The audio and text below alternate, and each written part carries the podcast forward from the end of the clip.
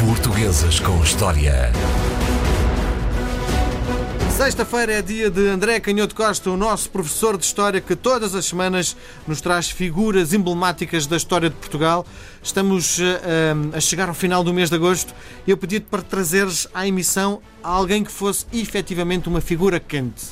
Quem é que tu decidiste trazer? Bem, não há figura mais quente do que o grande protagonista desse verão tórrido e escaldante de 1975, conhecido como o Verão Quente, Sem dúvida. do que Vasco Gonçalves. Força, força, companheiro Vasco. Exatamente, essa canção que julgo que, não sei se é da autoria, mas muito associada a Carlos Alberto Muniz, que fez também participações muito importantes em discos do Zeca Afonso, fica essa nota também importante, desta música que podemos dizer que quase imortalizou essa figura ainda misteriosa, uma figura muito mítica, é uma figura que continua a, figurar e agora cada vez mais depois da sua morte.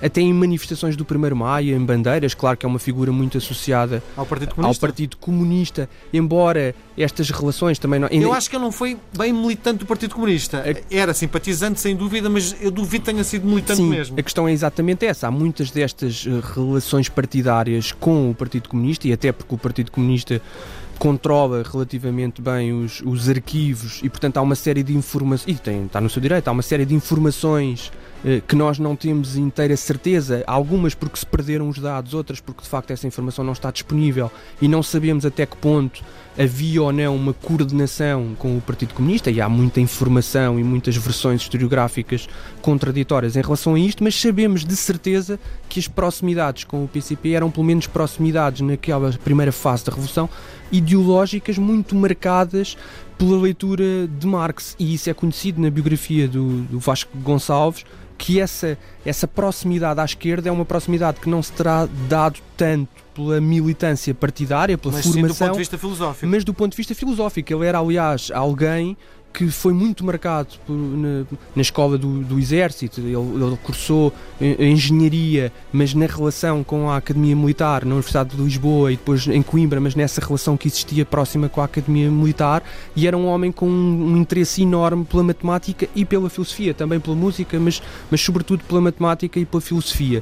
E é essa leitura de Marx, que é, que é um fascínio também muito comum uh, a uma grande parte de, daquela geração. Sem dúvida. Que depois vai crescer Marx nos, e Lenin. nos anos 40 e 50. E, e, portanto é, é através desse, dessa leitura, desse, desse deslumbramento intelectual que se dá a aproximação e não tanto, mesmo depois que tenha havido essa, essa coincidência de interesses, pela relação mais partidária com, com o Partido Comunista. A verdade é que a carreira dele, a carreira militar, é uma carreira muito ativa, ele faz comissões em Angola, em Moçambique, na Índia, onde se torna um anticolonialista, onde é um militar que se destaca por denunciar internamente e para fazer algumas participações sobre a, a violência da repressão, alguma da violência eh, repressiva que existia eh, até na Índia, face às populações, e, e isso começa logo a destacá-lo como um homem a ser possivelmente contactado quando, em 1973, se organiza de forma mais, um, mais premente uh, o movimento das Forças Armadas, ou pelo menos o movimento dos capitães, ainda em 1973, porque ele era coronel, ele era o, o oficial mais graduado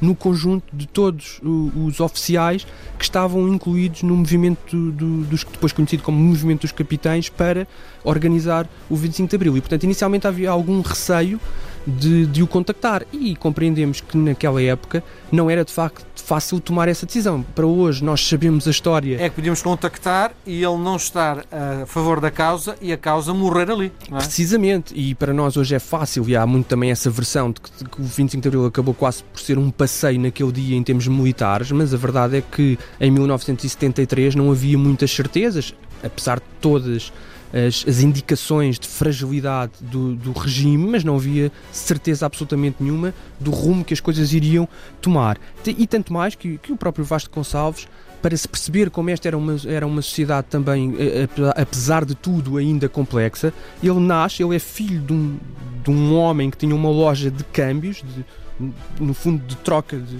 de moedas internacionais, e o pai dele era um fervoroso apoiante de Salazar. O próprio Vasco Gonçalves diz isso, conta isso, que o pai fazia parte daquela pequena burguesia, como se costuma dizer, que tinha aderido ao fascismo depois da fase muito agitada da República, um pouco naquela ilusão de encontrar a ordem e de encontrar a segurança, e portanto era um fervoroso adepto de, de, de, Salazar. E portanto em 1973 havia sempre este risco, e a verdade é que ele aparece como o oficial mais graduado.